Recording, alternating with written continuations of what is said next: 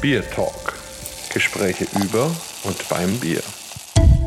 Hallo und herzlich willkommen zu einer neuen Folge unseres Podcasts Bier Talk. Heute knüpfen wir ein bisschen an einen Biertalk an, den wir vor gut anderthalb Jahren geführt haben.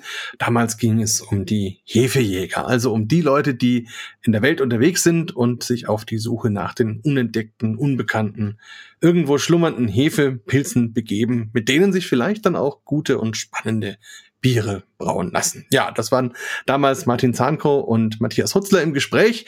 Der Martin ist jetzt heute wieder hier, weil wir gesagt haben, wir wollen auf jeden Fall das fortsetzen, wir wollen auf jeden Fall anknüpfen und einfach mal sehen, was sich so für neue Themen ergeben und vielleicht auch andere spannende Themen aus der Wissenschaft, denn er ist ja in der TU München in Weinstefan.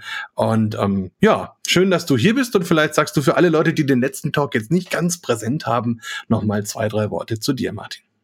Ja, danke, Markus. Also Martin Zanko. Ähm, ich habe einen ganz typischen fränkischen Nachnamen, aber ich komme tatsächlich äh, aus dieser Gegend. Ich bin Nürnberger und ähm, bin seit 26 Jahren an der TU München äh, in Weinstefan, habe Brauen gelernt und natürlich auch das Melzen, habe es studiert und habe auch darauf promoviert, das allerdings in Irland äh, bei Elke Arendt in Cork ähm, beschäftige mich seit 26 Jahren mit der Forschung, wusste nicht, dass das tatsächlich so viel Spaß machen kann, wollte natürlich, als ich Brauer gelernt habe, eine Brauerei in der fränkischen Schweiz, ähm, wie ich, ich denke mal, sehr viele andere, die diesen schönen Beruf ergriffen haben. Seit 26 Jahren beschäftige ich mich unter anderem damit, ähm, warum Gerste ja, warum ist unser Bier so, wie es ist heute? Gerste, untergärig. Warum ist der Hopfen da drin? Ähm, ja, tolles Produkt, zweifelsohne. Aber warum?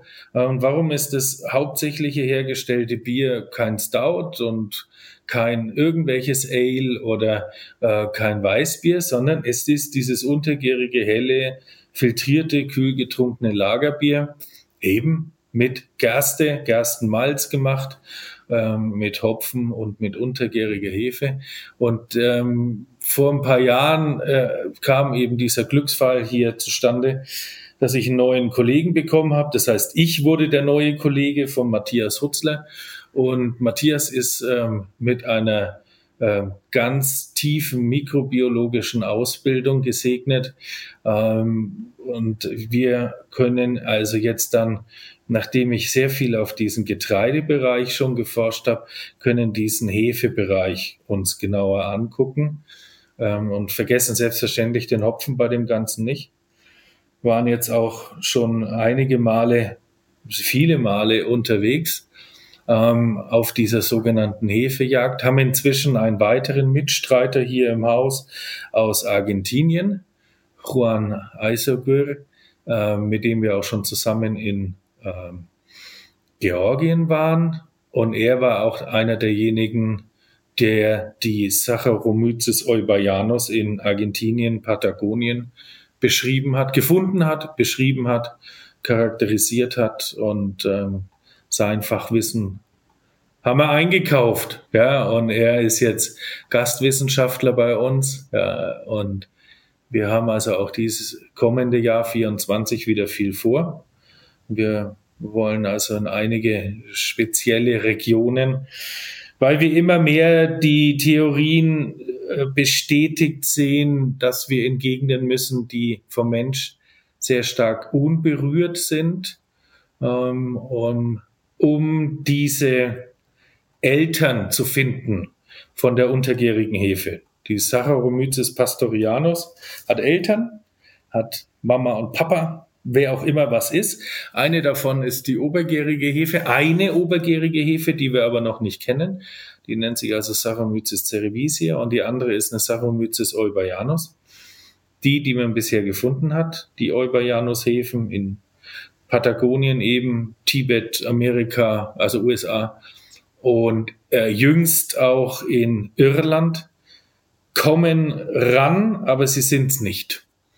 Ja, und ähm, Matthias und ich, wir haben jetzt noch mit ganz vielen Daten von unserem verstorbenen Freund Franz Meusdorfer von historischen Daten und mit Hilfe von genetischem Material haben wir jetzt eine neue Theorie aufgestellt, ähm, wo zumindest diese erfolgreiche Hybridisierung stattgefunden hat. Ähm, warum sage ich erfolgreich? Weil ähm, man sich auch vorstellen könnte, aber wir sind darüber nicht sicher, dass es so eine Hybridisierung vorher, nachher, vielleicht jetzt sogar immer wieder gegeben hat. Es ist viel Konjunktiv in dem Ganzen, ja. Aber zwischen 1602 und 1615 war ein besonderes Ereignis oder eine besondere Situation, äh, die dazu geführt hat, ähm, dass, dass da wohl in dem Hefegemisch etwas entstanden ist, was dann später weltweit verteilt worden ist. Und da kommt auf jeden Fall unsere untergärige Hefe her, die wir heute weltweit so erfolgreich einsetzen. Und das ist auch der Punkt, wo der Mensch dann eingegriffen hat, sozusagen. Also wo er dann diesen Hybriden in irgendeiner Form domestiziert hat, übernommen hat und dann durch die Ausbreitung der Biere, die man damit herstellen kann, ihn auch überall verteilt hat, oder? Kann man das so sehen? Ich denke schon, dass man das, also auf jeden Fall, was dieses Ereignis betrifft, kann man das so sehen. Ja, also irgendjemand hat äh, das erkannt, dass ähm, da etwas ähm, ja, passiert ist oder äh, es hat jemand zumindest erkannt, dass das Produkt, das daraus erfolgt, ähm, dem Konsumenten offensichtlich schmeckt. Ja, ähm, das ist also diese Interaktion, die, die war sicherlich in vielerlei Hinsicht. Also nicht nur jetzt bei der Untergärigen beim Lagerbier, sondern bei allen Bieren im Endeffekt. Irgendjemand hat mal wieder was Neues gemacht und der Konsument hat das in die Finger bekommen oder ähm, getrunken, probiert und hat dann ähm, festgestellt, das schmeckt mir oder auch eben nicht, ja. Und also das ist diese Interaktion, die gab es definitiv. Ähm, und die, diese Interaktion, die fand ja vorher auch schon statt, dass sich äh, Bedingungen geändert haben. Und das war ja eben auch genau in dieser Zeit, dass sich Bedingungen geändert haben. Es war jetzt schon längere Zeit, äh, war es kühler, äh, gerade auch in Bayern, denn der Ort, wo das stattgefunden hat, war in München. Ja, und dort ähm, hat eben ähm, die, der, die bayerischen Herzöge haben dort, oder der Herzog, der hat äh, ein Hofbräuhaus sich gebaut, weil er eigentlich nicht mehr abhängig sein wollte äh, von den äh, anderen Bieren, ähm, die unter anderem in Einbeck hergestellt worden sind, richtig weit weg ähm, und aber an den Hof geliefert wurden. Da bin ich immer noch wirklich erstaunt, ähm, was die in Einbeck da wohl geleistet haben, was für ein äh, stabiles Produkt sie erzeugt haben. Denn äh, von Einbeck nach München äh, sind so gut wie keine Wasserwege, sondern das wurde auf dem, auf dem äh, Landweg transportiert. Natürlich ein paar Mal geht schon Wasserweg, aber nicht richtig viel, weil unter anderem musste über die europäische Wasserscheide und zu dem Zeitpunkt ähm, war mal wieder kein Projekt äh, fertig, ja. Und ähm, die Straßen waren definitiv schlecht. Ähm, der Transport war sechs Kilometer pro Stunde. Ähm, das hat also alles richtig lang gedauert und wir wissen alle, Sauerstoff und Schütteln war ist bis heute äh, was überhaupt nicht gut ähm, dem Bier zu Gesicht steht es ist erstaunlich, was also hier angekommen sein muss und mit dem sich also die Obrigkeit immer noch ähm, äußerst zufrieden ähm, gesehen hat. Und tja, ähm, aber da hat es dann eine Entscheidung getroffen, er will das jetzt alles, alles selber gemacht haben, hat sich ähm, einen Braumeister aus Einbeck geholt, ähm, der ziemlich sicher seine Hefe mitgebracht hat und hat noch jemanden geholt, einen anderen Braumeister, nämlich aus der Ortschaft Schwarzach Schwarzach liegt am, äh, äh, im Landkreis Bogen in Niederbayern. Äh, in Schwarzach waren, äh, war das äh, Geschlecht der Degenberger und die Degenberger haben dieses böhmische Weißbier ähm, gebraut und das äh, haben also die Herzöge schon verstanden, dass das ein ganz klein wenig die Lizenz zum Gelddrucken ist, weil man das auch im Sommer brauen konnte und, äh, und, und sehr gutes, bei den Konsumenten gut ankommendes Produkt herstellen konnte.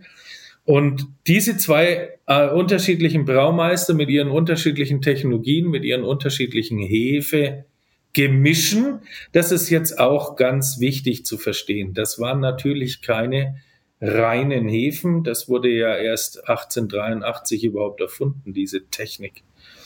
Ähm, die kamen dann in diesen 13 Jahren zusammen nach München in dieses Hofbräuhaus. Und ähm, das ist dokumentiert, dass man in der Zeit äh, eine kalte und eine warme Gür gemacht hat. Ja, also man hat zwei verschiedene Biere hergestellt mit nach zwei verschiedenen Art und Weisen und wir gehen einfach davon aus, dass ähm, dort diese Hybridisierung stattfand, wo auch immer was herkam, denn streng genommen haben die Schwarzacher obergärig gebraut und die, ähm, die Einbäcker tendenziell zu dem Zeitpunkt, aber auch das waren ja eben Mischungen und da lagen eventuell Sachen vor. Wir haben also da weitere Indizien in dieser Richtung. Ähm, wir waren in Schwarzach selber. Das, äh, das ist immer noch zu erkennen, was für ein imposantes Schloss das war. Das ist allerdings heute schon lange ähm, äh, als, als Ort umfunktioniert worden, aber es gibt ein ganz großes Gebäude, ähm, wo auch heute noch alte Brauanlagen drin sind. Und dort haben wir also wirklich in der letzten Nische in einem Loch in der Wand äh, rücklinks liegend und mit verlängernden Tupfern. Ja, also wir haben tatsächlich auch äh, praktische an, äh, Handlungen. wir mussten auch zeigen, dass wir praktisch ein bisschen versiert sind. Haben wir, wir haben wirklich in diesem hinterletzten Loch, also diesem Fundloch, haben wir ähm, einen ganz spannenden Hefehybrid gefunden, allerdings eben nicht den, den wir so suchen. Wir haben auch nicht den, ähm, also das ist auch ziemlich sicher nicht eines von diesen Mama und Papa. Ja, aber es, hat, es zeigt, dass also da immer noch etwas vorherrscht, ähm, was aus dieser Zeit sein könnte und ähm, eine Hybridisierung auch hinter sich hatte. Also ähm, super spannend, wirklich wahr. Das ist, das ist mal das eine. Und warum kommen wir auch überhaupt darauf? Weil ähm, einige Zeit später, allerspätestens dann seit, den, ähm, seit der ersten Hälfte des des 19. Jahrhunderts, ich mache jetzt einen größeren Zeitsprung, ähm, dass die Hefe des Münchner, die wir die Brauer sprachen davon, der Setzhefe, also das ist diese Hefemischung, dass das also verteilt worden ist ähm, an die Freunde ähm, vom Sedelmeier, heutige Spatenbrauerei, ja, die haben damals nicht in Wettbewerb gedacht. Es war noch keine Heineken oder Karlsberg war ganz sicherlich kein Wettbewerber zu der damaligen Spatenbrauerei. Und er hat also diese Hefe dann verteilt, unter anderem. Und das hat dann Hansen, nachdem er dann auch die Hefe-Reinzucht gemacht hat, hat es nochmal äh, weitergetrieben. Also von, wenn, wenn man das Pferd von hinten aufzäumt, sprich von der heutigen äh, Sichtweise, das geht alles auf diese wohl auf dieses Ereignis zurück. Also ganz, ganz spannende Zeitreise, wo wir jetzt auch schon ein paar Jahrhunderte hin und her springen. Ich würde gerne an, an zwei Punkten nochmal einhaken. Also einmal dieser Punkt vor 1602 sozusagen, ähm, nur damit wir das den Hörern auch nochmal ein bisschen ähm, sie noch mal ein bisschen mitnehmen, weil nicht alle ja den letzten Talk gehört haben. Also ihr geht ja im Grunde davon aus, dass es eine primitive untergärige Hefe gegeben haben muss, die in dem Hefecocktail, der in Bayern, Ostbayern da unterwegs war, vielleicht auch Franken, ähm, und die Brauer dort ihre Biere eben eher kühler vergoren haben und damit in diesem Cocktail diese einfache untergärige Hefe praktisch ähm, da eine entscheidende Rolle übernommen hat und damit einfache, niedrige alkoholische, ähm, untergärig geprägte Biere möglich waren. Im Gegensatz zu denen, die entstanden sind, wenn man das Ganze bei wärmeren Temperaturen vergoren hat, wo dann eben die, sagen wir mal, der obergärige Anteil in diesem Hefecocktail ähm, die Führung übernommen hat, weil einfach aufgrund der Temperaturen die, die dann die besseren Bedingungen hatten. Ähm, und also war ich da überhaupt richtig jetzt so weit? Kann man das so sagen? Ja, ja, ähm, hast du gut gemacht. Ja, ähm, im Endeffekt äh, war es immer ein Kampf, ja, und irgendjemand hat sich dann durchgesetzt. Und das ist eben eine dieser Interaktionen. In dem Fall äh, hat sich derjenige durchgesetzt, der mit diesen Umgebungskonditionen jetzt besser zurechtgekommen ist.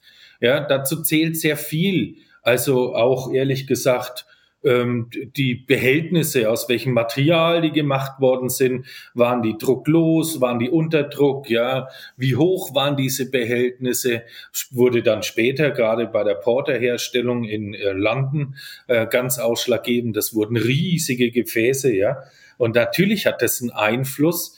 Die Außentemperatur hat einen starken Einfluss und dadurch, dass es kühler geworden ist und man auch ähm, aus vielerlei Gründen in diese Keller gegangen ist, wo die Temperatur dann auch lange Zeit äh, gleichbleibend so kühl gehalten werden konnte. Ähm, da hat sich die untergärige Hefe einfach leichter getan. Ja, die konnte sich einfach, die kann damit noch arbeiten. 12 Grad Celsius und drunter, damit kann die obergärige Hefe nichts anfangen. Ja, da kann, die stirbt da nicht, ne? die können ja ganz andere Temperaturen überleben, aber sie ist nicht aktiv. Da muss man ja immer wieder unterscheiden. Und ähm, aber die Untergärige ist da aktiv und das Tolle an der ganzen Sache ist, viele andere sogenannte bierschädliche Bakterien wie Milchsäure, gewisse Milchsäurebakterien, Essigsäurebakterien und so weiter, die können da nichts mit anfangen bei diesen kalten Temperaturen äh, oder größtenteils und somit sind es auch sehr äh, reine äh, Biere geworden. Ja, ähm, und das ist, das war eben dann diese andere, die, dieses andere Interaktionsfeld jetzt zwischen Produzent und dem Konsumenten. Ja, also äh, Du hast auch vollkommen richtig gesagt, da waren immer wieder Tendenzen da. Ne? Wir sträuben uns komplett ähm, bis 1883 von einem reinen untergärigen oder obergärigen Bier zu sprechen, sondern es, die waren tendenziell in die eine oder andere Richtung. Und wir kommen aus der obergärigen Tendenz und äh, machen dann diesen großen Wechsel im ausgehenden Mittelalter. Äh, zum Untergärigen, zum Professionalisieren, weg von den Frauen als die Bierbrauer zu den Männern, den neueren Bierbrauern, äh, zum reproduzierbaren Einsatz von Hopfen. Jetzt wird gekocht. Das wurde vorher nicht zwangsläufig gekocht, in manchen Regionen überhaupt nicht.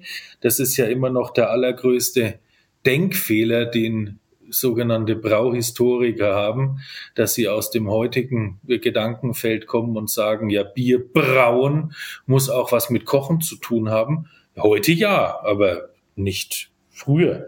Das wechselte zu dem Zeitpunkt aber auch in dieser, im ausgehenden Mittelalter.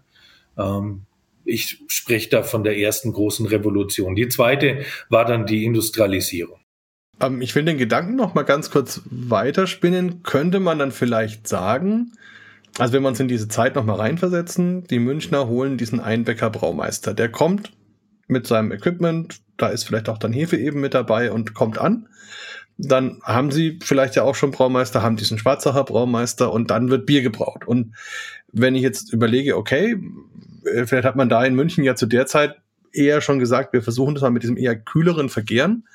Und wenn man jetzt dem Einbecker Braumeister sagt, pass auf, wir machen es jetzt mal so, wie wir das machen, und dann legen die los und machen dann eben in der kalten Gärung dieses Bier. Und da ist dann aber natürlich auch die Hefe mit in der Luft schon, die der Einbecker ja auch mitgebracht hat. Und dann ist der dann entstehende Cocktail in diesem Bier und das fängt an zu vergären bei eben kälteren Temperaturen. Und dann wäre eigentlich der logische Schluss einer Evolution, dass dann eben die Hybridisierung stattfinden muss, weil ja diese Powerhefe, die wärmere Temperaturen gewöhnt ist, ja auch arbeiten will, überleben will und über diesen Zusammengang mit der einfachen untergärigen Hefe dann den Weg gefunden hat, wie das funktioniert. Also könnte man sich das so einfach erklären oder ist das jetzt ein bisschen Küchenlatein? Ganz ehrlich, da war, da war ein einziger Knackpunkt nur in deiner Darstellung, aber so kann man sich das ähm, tatsächlich vorstellen. Wirklich das Einzige, was man sich, was, wovon wir uns ein bisschen entfernen sollten, ist, dass die Hefen einfach so durch die Luft schwirren. Die Hefen sind zu schwer. Ähm, die, die natürlich, wenn entsprechende Luftzüge sind und so weiter, dann äh, sind die in der Luft. Aber weißt du, da nur als Beispiel, Brüssel wird ja immer wieder gesagt, ähm, die spontan, sogenannten Spontanvergärungen, ähm, die sind ähm, in möglich in äh, Brüssel, nur in so, so gut wie nur möglich in Brüssel, weil da also die entsprechenden Mikroorganismen durch die Luft schwirren und flirren. Äh, dem ist nicht so. Die Studien gibt es. Du findest also fast überhaupt nichts da in der Luft, was also da von Relevanz ist für diese Biere. Häfen sind dafür zu schwer. Aber, und das hast du ja auch gesagt, äh, Transporteure, die Materialien, die wir verwenden, also Rohstoffe, natürlich auch ähm, das Werkzeug und nicht zu vergessen, wir selber.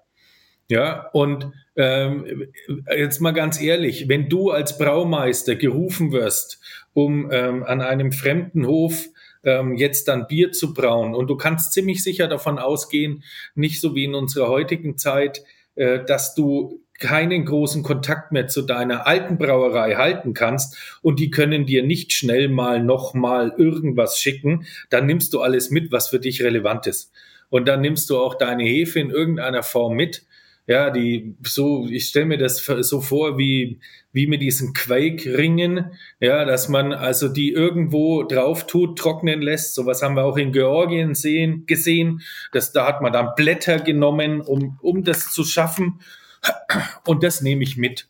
Ja, ich breche so ab, dass ich, ja, es klingt bitter, aber ich, ich, da komme ich nicht wieder hin in meine Heimat. Somit habe ich alles dabei. Also bin auch ich ähm, ein, ein wichtiger Transporteur des Ganzen. Ja, und ja, und dann, dann ist da in diesem großen Gebäude und diese, oder diesen verschiedenen Gebäuden, insgesamt sind es ja mehrere äh, gewesen, ähm, waren halt da verschiedene Bedingungen und dann sind halt da Sachen zusammengekommen, die vorher noch nie zusammen waren. Und dann haben die in diesen katholischen Landen unerlaubten Sex gemacht. Das ist, das ist ja, das ist ja, das ist äh, unglaublich, ja.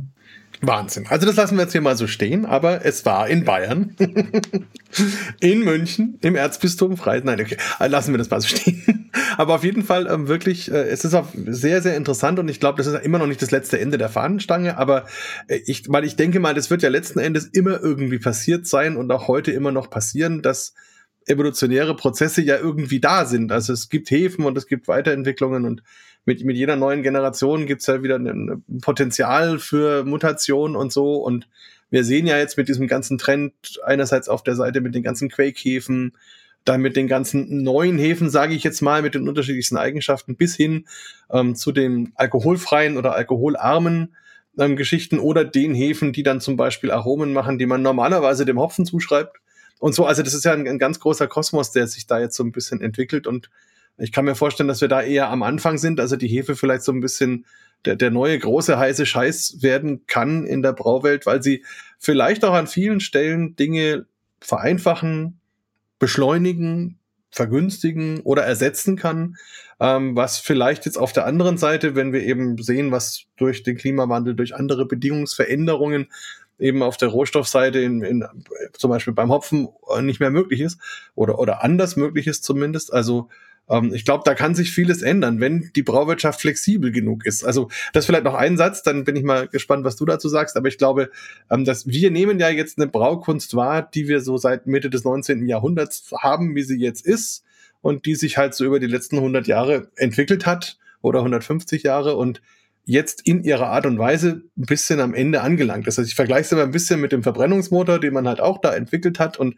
seitdem immer bessere, immer schnellere entwickelt hat und jetzt irgendwie am Ende der Fahnenstange angelangt ist, wo man halt das nicht mehr weiterentwickeln kann, sondern eigentlich mal einen, einen, Schritt zurück machen muss und überlegen muss, okay, wie kann ich denn das ganze Thema mal neu denken? Wie kann ich es anders denken? Wie kann ich äh, mit anderen äh, Rohstoffen, Materialien, wie auch immer arbeiten? Und ich könnte mir vorstellen, die Braukunst ist ja auch schon viele tausend Jahre alt. Da gab es viele Schritte, viele Änderungen, viele ähm, Themen, dass sowas vielleicht auch mal wieder ansteht. Ob, ob, ich weiß nicht, ist sowas denkbar? Habt ihr sowas auch in, in der Wissenschaft auf dem Schirm? Also das ist jetzt ähm, eine interessante Richtung, äh, die du dem Gespräch gibst. Ähm, ich, äh, das, Ich habe vorhin schon nicht einfach geantwortet und das werde ich auch jetzt nicht. Ähm, was den Verbrennungsmotor angeht, da muss ich ja persönlich sagen, als Verbrennungsmotor-Fan, äh, der selber sehr viele Motorräder mit Verbrennungsmotoren hat, äh, das ist also so wie im Augenblick gehandhabt, das gehandhabt wird, ist es ein Fehler. Ähm, davon bin ich überzeugt und der Verbrennungsmotor ist technisch eigentlich nicht am Ende ähm, sondern der ist also zu einer fantastischen Reife hat der sich entwickelt. Und warum ich mit dem Verbrennungsmotor jetzt einsteige, ist, dass ich das auch beim Bier so sehe. Ähm, wir haben eine fantastische Reife entwickelt in genau diesen letzten 150 Jahren. Ehrlich gesagt hat es wirklich mit diesem 1883 begonnen, mit der Entwicklung oder Erfindung äh, dieser Propagationstechnik, dieser Reinzuchthefe von Emil Christian Hansen. Ähm, die große, große Kritik damals, war ein starker Streit, ganz besonders mit Berliner Professoren, dem Professor Lindner, ähm, Lindner mit Dora, mit, mit weichen D, was schon, ähm, war, und das ist nämlich das Interessante, das war ist nämlich genau das, was du jetzt gerade gesagt hast. Wenn ihr das so macht, wie der Hansen das so ähm, euch vorgibt, dann stoppt ihr die Evolution. Ähm, die, und bis dahin haben wir uns genau dahin entwickelt und Hansen hat irgendwie gesagt, hey, das ist, das ist gut, das ist richtig gut, was jetzt entstanden ist. Und ich beende das jetzt in der Form, dass ich jetzt eine einzige Hefezelle rausnehme und diese eine Hefezelle, die vermehre ich, ja, die klone ich. Und nur noch die wird jetzt dann verwendet. Das Spannende ist, als Hansen das gemacht hat, ähm, und das Bier dann seinen Kunden vorgesetzt hat, dann haben die am Anfang gesagt, ey, was ist denn das für ein Bier? Das ist nicht mal mein Bier. Ich mag das gar nicht so. Aber man hat sich offensichtlich sehr schnell dran gewöhnt. Also diese Brauerei hat sich, äh, wie man gut sehen kann, also von diesem Rückschlag bestens erholt in den letzten 150 Jahren und ähm, fast alle anderen Brauereien auch. So und ähm, diese Evolution und Lind, Lindner wollte das nämlich noch anders. Der wollte eigentlich weiterhin, dass dieser Kampf stattfindet, ja, und dass also eine dominierende Hefe aufgrund der Konditionen, nämlich welches Würzesubstrat ich anbiete und welche Temperaturen ich fahre und, und welche Drücke und ba, ba, ba, ja, all die Einflüsse darauf, er wollte, dass das weiterhin geschieht und dass also immer die Sieger dann genommen werden und dann die Sieger vermehrt werden. Ja, das, die, die Sieger hat schon auch Hansen gemacht, aber halt eben einmal und das war's. Ja, so ungefähr. Vielleicht hat er es auch ein paar Mal gemacht, aber danach war Schluss. Und diese Evolution führen wir aber jetzt heute fort. Das wird uns immer klarer durch unsere Hefejagd und durch diese Rückblicke, die wir haben und durch dieses Verständnis. Und es wird ja, und wir sind ja nicht nur wir, die daran arbeiten, ähm, dass also dann also diese Eubayanus-Stämme, die man gefunden hat in diesen verschiedenen Regionen, von denen ich vorher schon gesprochen habe, dass man also neue Kreuzungen macht, neue Hybridisierungen und guckt, ob man da nicht noch was äh, Neues dabei entstehen lässt. Ja, ähm, wir, wir sind uns, das meine ich jetzt ernst, diese Verantwortung durchaus bewusst, dass wir da auch was tun müssen.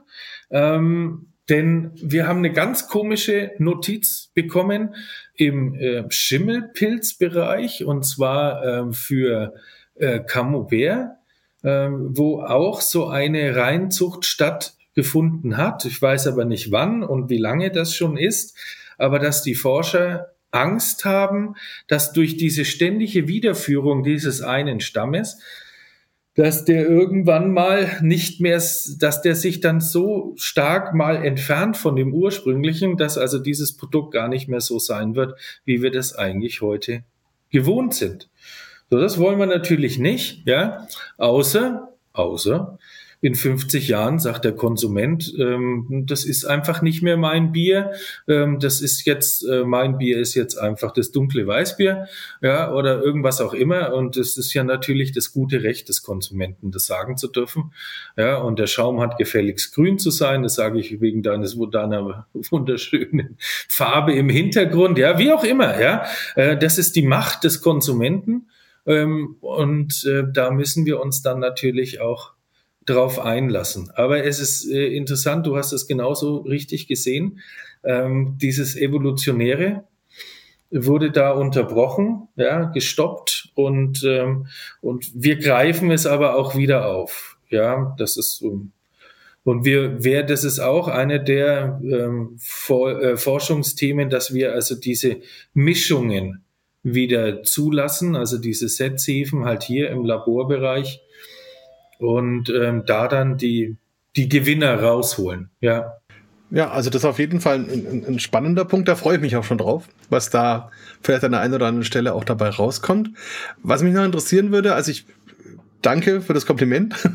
Ich habe es auch gar nicht nur so auf die Hefen bezogen, sondern ich sehe es ein bisschen auch zum Beispiel auf die Brautechnologie an und für sich. Also da hast du ja auch den weiteren Blick. Ähm, wenn man überlegt, da gab es ja auch Entwicklungen, was weiß ich, das Schonkochsystem oder wie auch immer, also wo man halt ähm, jetzt vielleicht auch an so einem Punkt angelangt ist, wo jetzt auch vom, vom Prozess, von der Technologie, vom Equipment her ähm, vielleicht auch so sowas erreicht ist, wo man sagt, okay, vielleicht ähm, ist man da jetzt auch vielleicht noch nicht ganz am Ende der Fahnenstange, aber halt auch schon ziemlich weit und, und äh, lernt jetzt andere Brauverfahren kennen oder entwickelt historische Brauverfahren wieder. Also wenn ja Raw Ales jetzt zum Beispiel wieder mehr gebraut oder eben, wie gesagt, auch mit, mit den Quakehefen gehen Prozesse auf einmal viel schneller und bei ganz anderen Temperaturen, als man das vorher hatte. Und ähm, also siehst du da auch einen Umbruch oder denkst du, das ist auch eher so ein Prozess, der jetzt in, in dieser Form erstmal so bleibt, ähm, wie, wie eine Großbrauerei heute ausschaut, so wird sie in 50 Jahren auch ausschauen? Na gut, also im, im Prinzip sind wir eine Wiederkäuergesellschaft. Also wir holen immer wieder mal Themen raus, ja. Also in der Wissenschaft sagt man auch, du darfst, du darfst, du solltest die Themen alle 30 Jahre mal wieder hervorholen, weil die Methoden besser geworden sind. Das ist aber jetzt die Wissenschaft. Ähm, was äh, ich schon sehe, ist, also, dass es wirklich, ähm, was mir auch echt freut, dass äh, wirklich wieder viele Sachen gemacht werden, die schon mal da waren. Es freut mich dann sehr, wenn das jemand auch als, ähm, als eine traditionelle alte Technik auch erstmal so anerkennt. Was mich überhaupt nicht freut, wenn sich einer hinstellt und sagt, ich bin unfassbar innovativ. Ich mag dieses Wort schon gar nicht ähm, und äh, hat einfach nur ein bisschen vergessen, mal in, in ein älteres Buch reinzugucken. Buch, also das ist das Ding gebunden mit Seiten dazwischen, ja. Ähm, das lohnt sich manchmal, um äh, dann auch zu sehen, dass die Altvorderen äh, unglaublich viel schon wussten, konnten und fantastische Sachen auch produziert haben. Und äh, das, aber es freut mich, dass also eine ganz tolle Tendenz da ist für eine große Diversifizierung. Also wir haben wir haben Sachen heute auf dem Markt, ähm, die ich nicht kannte, als ich, als mir das Produkt Bier bewusst wurde. Ja. Ähm, und das, das ist äh, wirklich eine schöne, eine schöne Entwicklung. Ich denke trotzdem, ich kann es natürlich nicht genau sagen, dass ähm, wir noch für viele Jahrzehnte ähm, dass das, das Gros des sogenannten Bieres, dieses, das, ich denke, dass es weiterhin noch das untergärige, helle, filtrierte, kühl getrunkene Lagerbier sein wird, weil es, das Ding hat ein paar Besonderheiten, da müssen die anderen Biere erstmal hinkommen, um eben eine große Masse anzusprechen. Das dürfen wir ja nicht so ganz vergessen, ja. Äh, ich denke schon, dass das also weiterhin noch dies, das Bier sein wird unserer Wahl. Ähm, wie gesagt, ich kann es, ich bin kein Prophet und ähm, ich meine auch, dass wir ähm, in einem gewissen Rahmen auch diese Technik und Technologie auch ziemlich gut schon erreicht haben. Wobei auch wir hier im Haus, wir stolpern da gerade immer wieder mal über so ein paar Sachen, wo wir äh, Prozesse wahnsinnig schnell machen können und die Hefen sind ein Teil davon, ganz sicher, ja. Ähm, und ähm, ne, wir haben wir haben da verschiedene Aspekte. Wir, wir einerseits müssen wir auf äh, eben die veränderten Rohstoffe eingehen. Die wir haben Veränderungen, ja, nenn es Klimawandel, ähm, aber die ist ganz grundsätzlich haben wir Veränderungen, weil wir neue Sorten bekommen und so weiter, in welchem Bereich auch immer und weil wir mit immer mehr Themen äh, konfrontiert werden. Ja, wir sind, wir sind im sogenannten Anthropozän, also vom Menschen bestimmten Zeitalter und wir beeinflussen die Qualität unseres Grundwassers und, und, und, und. Und da müssen wir natürlich mit rechnen und da versuchen wir also gleichbleibende Qualität zu schaffen. Und andererseits versuchen wir natürlich, ähm, um Sachen besser zu machen, ja, ähm, die, die Aromen besser zu machen, anders zu machen, äh, Stabilitäten zu verbessern und so weiter. Und, und das sind, und natürlich auch schlichtweg Prozesse schneller zu machen. Und dazu gehören auch neuartige Anlagen. Und da passiert schon auch weiterhin einiges. Ja, also ich glaube, das schreit dann nach einem dritten Teil unseres Podcasts, wo wir da vielleicht noch ein bisschen mehr drauf eingehen, weil ich glaube, da gibt's wirklich auch viele spannende Punkte und, und auch gerade eben jetzt so neue Richtungen, wo man zum Beispiel auch im, im Rohstoffbereich beim Hopfen, beim, beim Malz jetzt auch gerade ein bisschen gucken muss mit den sich verändernden Rahmenbedingungen, die es einfach klimatisch, wirtschaftlich wie auch immer gibt und wo die Brauindustrie natürlich irgendwie damit klarkommen muss, ähm, wenn sie da bleiben will, wo sie ist. Ähm, aber ich habe noch ein anderes Thema, was ich heute unbedingt mit dir besprechen wollte, weil wir uns ja auch getroffen haben im Sommer, was sehr, sehr schön war ähm, und wir uns da viel unterhalten haben. Und ein Punkt, der für mich mal ganz neu war, ähm, war die Frage, weil das, finde ich, das hast du vorhin auch schon so schön gesagt, ähm, stellt sich ja viel zu oft die ganz simple Frage, warum? Also, warum sind Dinge so? Warum ist etwas da? Und da hast du eben gesagt, naja, du hast dir diese Frage einfach mal gestellt bei dem Thema zum Beispiel, warum macht die Hefe Aromen? Oder der Hopfen oder so. Also warum sind die überhaupt da? Gibt ja jetzt erstmal so ganz prinzipiell keinen Grund, warum das so ist. Und, ähm, und dann hast du da ja letzten Endes, ich versuche es mal zusammen zu, zu schrumpfen auf, auf zwei, drei Worte, ähm, eine Kommunikationsstrategie gefunden, also die hinter dieser ganzen Aromenwelt steckt. Und das bedeutet ja nichts anderes als eine Art Sprache und bedeutet aber auch, wenn ich diese Sprache verstehe, dann kann ich mit der auch nochmal anders umgehen.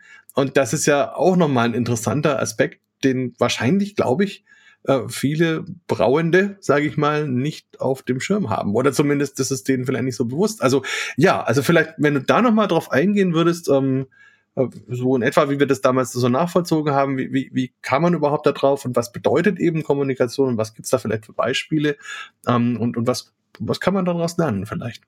Also als erstes verrate ich mal, wo wir uns getroffen haben im Sommer, nämlich auf dem belgischen Bierfestival, was eine unfassbar tolle Veranstaltung war. Und da es da ein bisschen Bier zu trinken gab und äh, die Belgier fünf Volumenprozent Biere als äh, wenig Alkoholbiere darstellen, ähm, ja, wurde die Zunge auch leichter. So will ich mal vorsichtig mich ausdrücken. Ähm, Ja, also dieses Warum hat mich schon, schon immer beschäftigt. Aber dazu muss man jetzt äh, vorab sagen, äh, da sind äh, auch viele andere fantastische Forschergruppen draufgekommen und haben das also tiefer begutachtet. Unter anderem auch ein belgischer, das ist Kevin Verstrepen, ja, der also da ganz tolle Versuche gemacht hat. Ähm, jetzt gerade was also bei Hefen ähm, der, die Begründung ist dafür. Denn das muss man sich natürlich schon fragen, warum die Natur jetzt in Form der Hefen oder der Hopfen äh, diesen sehr starken Aufwand doch betreibt, Aromakomponenten ähm, zu produzieren und zum Beispiel der Hopfen, der hat im Augenblick nachweislich 400 verschiedene Aromen, die der da produziert. Das Ganze kostet die Pflanze oder die Hefe dann selber ähm, sehr viel Energie, Energie, die sie eigentlich in etwas anderes reinstecken würde. Ähm, was äh, ihr erstes vorrangiges Ziel ja eigentlich ist. Die Vermehrung, ja. So, und das ist also bei Pflanzen, ich weiß nicht, was älter ist jetzt an Erkenntnis, aber bei Pflanzen weiß man das also schon länger, dass also Aromakomponenten auf jeden Fall ähm, ein, ein wichtiger Teil der Kommunikation ist und ähm, Und es gibt auch gewisse Küchenkräuter, die können nicht miteinander und andere können ganz hervorragend miteinander. Das liegt auch unter anderem an diesen ähm, Aromasubstanzen und was, was, wozu sind die da? Die sind also wirklich äh, da, um zu warnen oder um Hilfe anzufordern oder sonst was auch immer, wenn ähm, sie befallen werden von Läusen oder so muss man sich das vorstellen. Ja, also mein Hopfisch ist sehr schlecht, aber ich stelle es mir so vor. Ja, ähm, und bei der Hefe ist es auch eine ganz spannende Geschichte. Und wenn man das nämlich versteht, und das ist das, was wir hier in Weinstefan immer versuchen, den Studierenden beizubringen, verstehe die Natur, verstehe die Biochemie, den Metabolismus dahinter, und dann kannst du das auch entsprechend in die Praxis umsetzen. Und die Sache ist einfach so, ähm, die Hefe hat zwei Schritte, also wir, wir schubsen sie zu zwei Schritten. Wir geben ihr erstmal sehr viel Sauerstoff damit, und ein paar Fettsäuren und Zink und so weiter und natürlich auch ähm, weitere Sachen, die sie gut verwerten kann und muss, wie Aminosäuren. Und da wird sie sich erstmal vermehren. In dieser Vermehrungsphase, in den ersten paar Stunden dieses Prozesses, da produziert sie fast keinen Alkohol und relativ wenig Aromen. Ja, und vermehrt sich und konzentriert sich eigentlich auf das, was sie hauptsächlich vorhat. Jetzt ist dieser Sauerstoff gezehrt nach so etwa acht Stunden und äh, dann tritt dieser Pasteureffekt ein und die Hefe fängt jetzt dann plötzlich an, die alkoholische Gärung zu machen. Was macht sie dabei? Äh, sie vergiftet dieses Substrat, dass also nur noch sie einigermaßen damit zurechtkommt, in einer gewissen Aktivität bleibt, aber für sie selber ist es auch irgendwann mal wirklich richtig giftig. Deswegen haben alle Hefen irgendwo ihre Grenze, äh, was sie an Alkohol bilden können. Ähm, aber es können ganz viele andere Mikroorganismen sich da drin nicht verbreiten. Und in dieser Zeit werden jetzt sehr viele Aromen produziert. So die ganz, die berühmten Ester, auf die wir ja so viel Wert legen bei sehr vielen Bieren, ja, wie zum Beispiel Isoamylacetat oder Ethylacetat und solche Sachen. Und diese Aromen werden unter anderem produziert, um natürlich uns, den Konsumenten, zu erfreuen.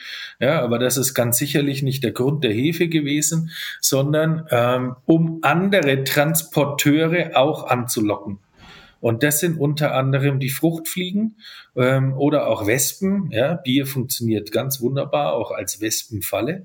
Aber vielleicht sollte man nach dieser Geschichte sich nochmal überlegen, ob man diese tollen Insekten wirklich so misshandeln soll. Ähm, und äh, diese Insekten werden angelockt und das sind zum Beispiel solche Studien, die gemacht worden sind da in Belgien, wo man also dann die Hirnströme oder äh, die, die Regionen in den Hirnen dieser äh, Insekten äh, untersucht hat, also was da passiert. Wahrscheinlich schaut es bei uns genauso aus, wenn der Berg ruft, ja, oder das Oktoberfest. Und die ähm, haben also dann eine Taxis und gehen also direkt auf dieses Produkt zu und können dann ja wohl über ihre haarigen Beine, diese Aufnahmen wurden gemacht, dass also Hefezellen an den Beinen von solchen Insekten also haften bleiben, können die also dann diese Hefen aufnehmen, die in einem Substrat sind, das nicht mehr das bietet, was die Hefen eigentlich wollen, ja, nämlich Zucker, Fettsäuren, Aminosäuren und so weiter plus Sauerstoff äh, und ähm, dann werden die wohin auch immer transportiert, wo also diese idealen Bedingungen wieder vorherrschen, damit sie sich also wieder vermehren können. Ich finde es äh, ultra faszinierend und ähm, das bedeutet jetzt wirklich äh, in die Praxis umgesetzt, äh, ich muss mir das vor Augen führen und ich muss mir sagen, was will ich? Will ich ein esterreiches, ein aromareiches Produkt haben, dann muss ich das und das tun ja, dann muss ich das einfach fördern. Will ich das nicht, dann versuche ich das natürlich zu unterdrücken und, und so, so sollen die Leute denken. Und jetzt mal ganz ehrlich, ja, ich bin keiner, der missionarisch umherzieht und sagt, Leute, das Reinheitsgebot ist das Tollste überhaupt äh, und äh, ihr alle auf der Welt, ihr sollt das tun. Ja, überhaupt nicht. Ich bin ein so großer Fan dieser fantastischen belgischen Biere und vieler anderer Biere auf der Welt, die außerhalb dieses Reinheitsgebotes gebraut worden sind. Aber diese Reduktion auf diese vier Inhaltsstoffe und damit ähm, dieses Besinnen auf diese biochemischen Prozesse, die, das zu lernen, zu verstehen, ähm, das ist schon eine Schule,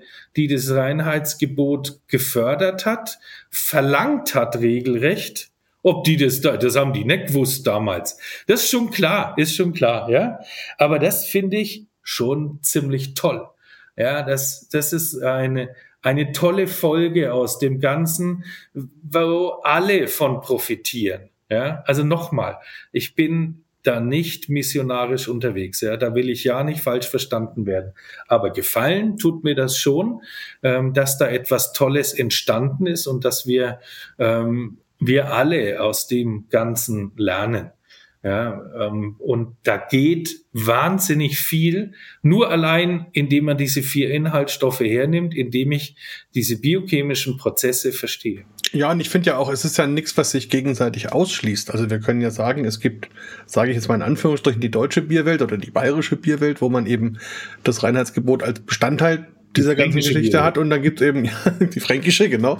Oder und dann gibt es eben andere Bierwelten, die sich halt andere Regeln und andere Gesetzmäßigkeiten gegeben haben und innerhalb derer dann ähm, funktionieren und und dann und eben auch wieder die Produkte haben, ja, genau. Genau und und ich glaube so so muss man und man muss sich gegenseitig akzeptieren und respektieren und dann ist ja alles gut. Also insofern ich bin da sehr froh, dass es diese verschiedenen Welten gibt und ich glaube vieles in der Bierwelt haben wir nur, weil es eben irgendwann mal diese Beschränkung gab und auf der anderen Seite gewinnt man jetzt aber auch vieles aus den anderen Welten, die sich jetzt wieder ein bisschen mehr öffnen für uns. Und ähm, also da gibt's glaube ich, mittlerweile wieder auch viel Kommunikation, was ja eigentlich auch genau gut und richtig ist. Du sagst was vollkommen Richtiges. Ich, ähm, wir sollten uns nicht deswegen streiten. Das ist, das ist die Sache nicht wert. Ja, wir sollten diese, die, wir sollten den Respekt zeigen vor, vor den verschiedenen Sachen und wir sollten es auch nicht vorverurteilen. Ja, und ich, ich habe das also bedauerlicherweise schon immer wieder mal ähm, so mitbekommen. Ja, da gibt es dieses sehr hässliche Wort äh, der Industriebiere und so weiter. Und das mag ich überhaupt nicht. Ja, das ist, das ist dermaßen unfair und äh, zu eng gedacht und falsch gedacht. Ja, denn da muss man nämlich wenn man das nämlich genauer betrachtet bei diesen Brauereien, die man unter diese Kategorie meint zu schieben, da muss man nämlich mal genau reingucken und stellt fest, das ist eine riesen Kunst, äh, solche Volumen in dermaßen guten äh, Qualitäten äh, Jahr ein, Jahr ein, aus reproduzierbar herzustellen. Also Hut ab genauso Hut ab wie vor allen anderen kreativen Leuten, ja, die einfach wunderbare kleine, fantastische Chargen produzieren. Also äh, mir geht's eigentlich auch. Mir geht's um den Respekt voreinander. Ja, und ich denke, es hat halt jeder auch unterschiedliche Ziele und unterschiedliche Ideen dahinter. Und letzten Endes muss man das ja auch ein bisschen mal rein marktwirtschaftlich sehen. Also wenn eine Brauerei acht Millionen Hektoliter Bier verkauft, dann kann sie ja so falsch nicht liegen mit dem, was sie tut. Also weil irgendjemand muss es ja kaufen. Und wenn das Bier wirklich keiner mögen würde, dann würden sie es nicht loswerden. Also dementsprechend ähm, glaube ich einfach, es gibt in dieser Bierwelt halt die unterschiedlichsten Tierchen und, und alle haben ihre Buddies und eben nicht. Und, und die, die keine mehr finden, sind irgendwann auch mal weg. Das ist die andere Seite, das erleben wir ja auch, dass halt ähm, Bierstile oder Brauereien oder was auch immer auch mal aufhören zu existieren, wenn der Markt das nicht mehr hergibt. Ähm, das ist vielleicht auch manchmal nicht schön, aber es ist einfach auch die Entwicklung letzten Endes und da wirken wir ja alle mit. Also dementsprechend ähm, gibt halt für mich auch Anlässe, da trinke ich gerne mal eben eher sage ich jetzt mal, industriell hergestellte Biere und dann gibt's Anlässe, da, trinke ich eben eher die anderen. Und oft habe ich sie eher zusammen und, und schätze halt einmal die Eigenschaften hier und einmal die Eigenschaften da und dann ähm, passt das auch. Also insofern, ich bin auch, also Bashing ist auf jeden Fall am falschen Platz, denn äh, was ich auch persönlich sagen muss, ich habe ja an all diesen verschiedenen Dimensionen und auch Orten auf der Welt Brauer und Braumeister und was weiß ich kennengelernt. Und letzten Endes habe ich keinen gefunden, in dem nicht dieses dieses Herz schlägt, der einfach ein gutes Bier machen will, der für dieses Thema brennt, der dann Interesse dran hat, der die, die Bierwelt an sich liebt. Und bei den Großen ist halt oft so, die gehen halt dann gerne mal zu den Kleinen oder haben noch ihre kleine Brauanlage, wo sie sich dann eben ausleben. Und bei den Kleinen ist es so, die halt sagen, na gut, aber wenn ich dann mal in Ruhe ein Bier trinke, dann hole ich mir halt auch eher so eins. Ähm, und letzten Endes, ähm, also da gibt's keinen Unterschied. Und das ist, glaube ich, das Allerwichtigste. Die Menschen, die da dahinter stecken, sind auf jeden Fall nicht besser und nicht schlechter. Und, und, und, und alle auf jeden Fall, wie du schon sagst, wirklich Meister ihrer Zunft, wenn sie das gut machen.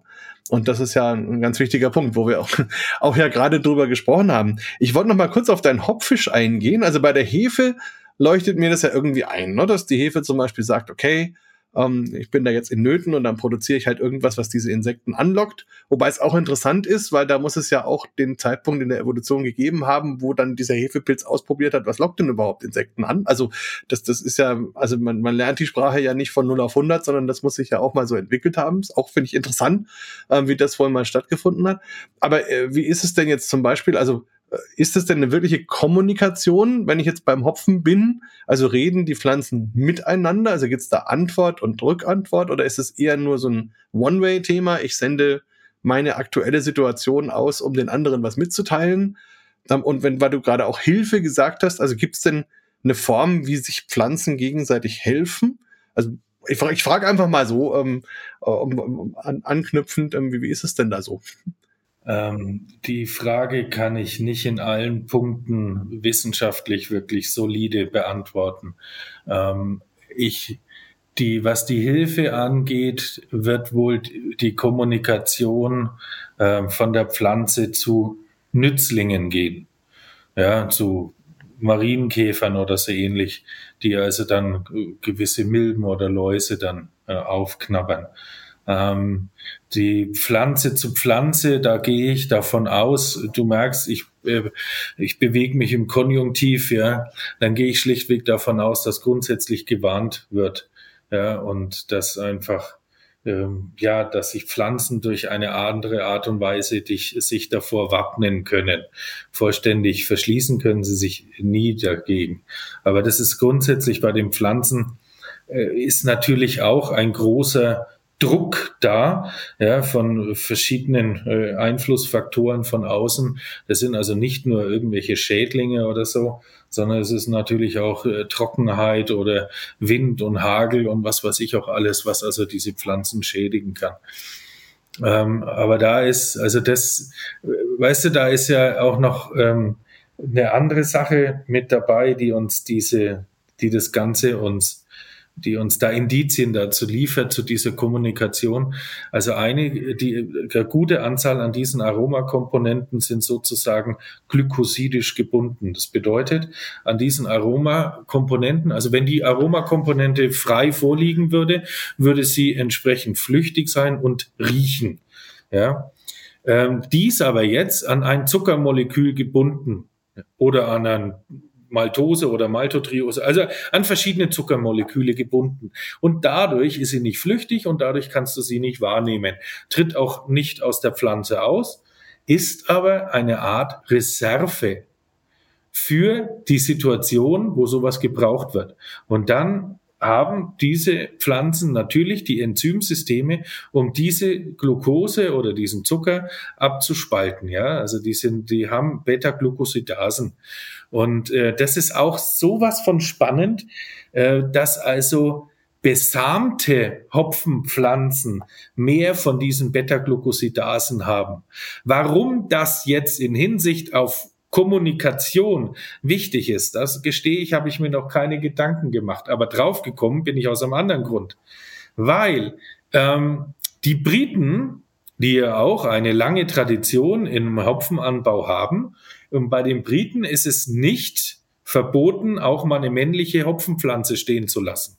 Bei uns, überall auf der Welt, ansonsten ist es verboten, weil wir wollen unbesamte weibliche Hopfendolden haben. Alles andere, so hat man mir das noch in der Lehre beigebracht, ähm, verfälscht das Ergebnis, ja, und man kriegt da auch Fettsäuren mit rein, der Schaum wird schlechter und so weiter. Also man hat uns also richtig Angst gemacht und wenn man ja auch in die Hopfenrundschau so reinschaut, da steht es ja zum Teil drin, dass man also, dass es regelrecht unter Strafe ist, wenn man in den Siegelbezirken männliche Hopfenpflanzen stehen lässt. So, das hat mich mal interessiert, warum bei den Briten nicht.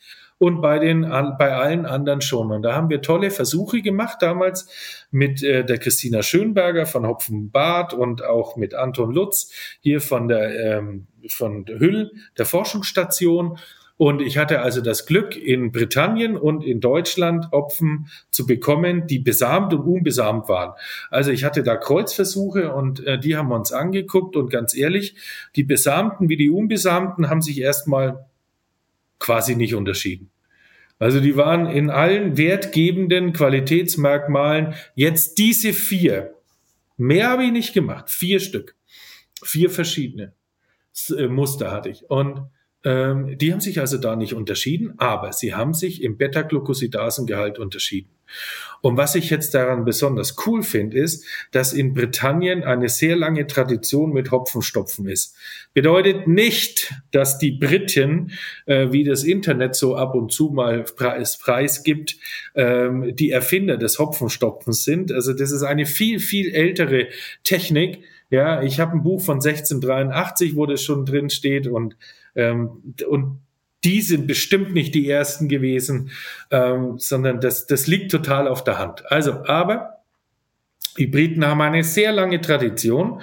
Und wenn man das nämlich sich jetzt überlegt, dass ich so einen Hopfen, der mehr an diesen Beta-Glucosidasen-Enzymen äh, ähm, hat und den eben kalt gebe, also nicht äh, zum Würze kochen, wo ich ja die Enzyme dann äh, denaturiere und inaktiv mache, und wenn ich den da in den kalten Bereich gebe und ich habe diese beta-glykosidisch gebundenen Aromakomponenten dabei und diese Versuche habe ich auch gemacht, dann halte ich dieses besondere Hopfenaroma über eine längere Zeit konstant, weil über die Zeit die Aromen neu freigegeben werden. Also das ist eigentlich eine ganz schlaue Sache, ja. Ähm, das haben die nur so nicht gewusst. also super interessant, finde ich auch ganz spannend. Ähm, in Amerika, also in den USA, habe ich auch ähm, äh, besamten Hopfen teilweise gesehen, auch Zwitterpflanzen teilweise. Also da nimmt man. Ja, es ist eine wilde Pflanze, die ja, Hopfenpflanze. Also nimmt man das ja. auch nicht immer so ganz genau. Also bei uns, glaube ich, ist letzten Endes, glaube ich, Professor Nazis der, der das mal sehr propagiert hat, eben, dass man eben keinen ähm, besamten Hopfen nimmt. Das finde ich auch ein, ein ganz interessantes Thema ähm, was da am Ende wohl irgendwann mal ähm, dabei rauskommt. Äh, aber also, dass das Hopfenstopfen älter ist, das, das denke ich auch logisch, weil ich meine, das hat man ja gerade zu den Zeiten gemacht, wo die Biere nicht so stabil waren und da sind wir ja vor, vor vielen hundert Jahren, ähm, um, um da irgendwie aromatisch noch irgendwas zu bewegen, zum Beispiel. Aber gut, ist nochmal ein ganz anderes Thema. Nicht vergessen, wenn ich dich kurz unterbrechen darf. Also den, der Hopfen, den darf man gar nicht synonym mit dem Bierbrauen äh, verstehen, sondern in früherer Zeit, also auch wieder im Mittelalter, da habe ich halt die Quellen. Das ist immer eine Frage, wie komme ich an Quellen ran, ja? Und, und alles, was also wirklich alt wird ähm, im, im, im tatsächlichen Mittelalter, und ich, ich meine Quellen sind im ausgehenden Mittelalter. Ähm, Im tatsächlichen Mittelalter habe ich allerhöchstens mal Quellen, wenn es um einen Gerichtsstreit ging. Also das ist immer ganz doof und erst dann kann ich ein bisschen erkennen, oh, ach so, so haben die offensichtlich das gedacht, soll die Norm sein dafür, ja. Äh, aber okay, und Hopfen wurde für den Wein verwendet, für den Met und für Sauerteig. Ja, um zu selektieren, um die Mikroorganismen, also um das Gros an Mikroorganismen auszutreiben, nicht um zu bittern. Ja, weil das nicht gekocht wurde. Es wurde ja auch das Bier erst viel später wirklich gekocht mit dem Hopfen. Ja, und, und ich habe schon so einen Weißwein gemacht mit Hopfen. Das hat super funktioniert und äh, war, soweit ich das beurteilen kann, ein wirklich gutes Produkt. Wir haben auch mal ein ähm, Sauerteig mit Hopfen hergestellt und dieses Brot haben wir an die DLG eingeschickt, sofort einen silbernen Preis gewonnen.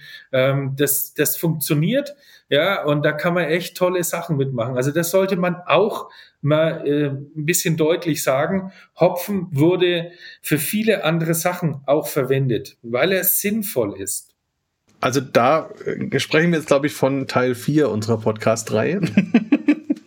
Das machen wir dann gerne. Wir sind jetzt auch schon fast eine Stunde hier am Sprechen. Deswegen äh, würde ich vielleicht noch eine letzte Frage stellen und damit vielleicht auch den Bogen noch mal ein bisschen schließen. Ähm, nämlich auch wieder ein bisschen mehr an den Historiker in dir. Ähm, wir haben ja angefangen mit dieser Hybridisierung, mit dieser Zeit zwischen 1602 und 1615. Und du hast ja gesagt, es ist auch schwierig mit den Belegen und so.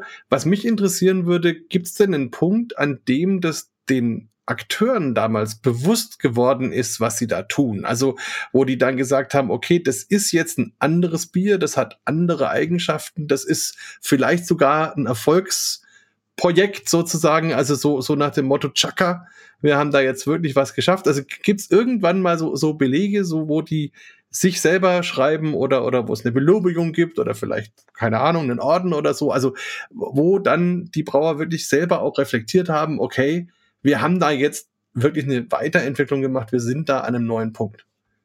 Ja, aber viel später.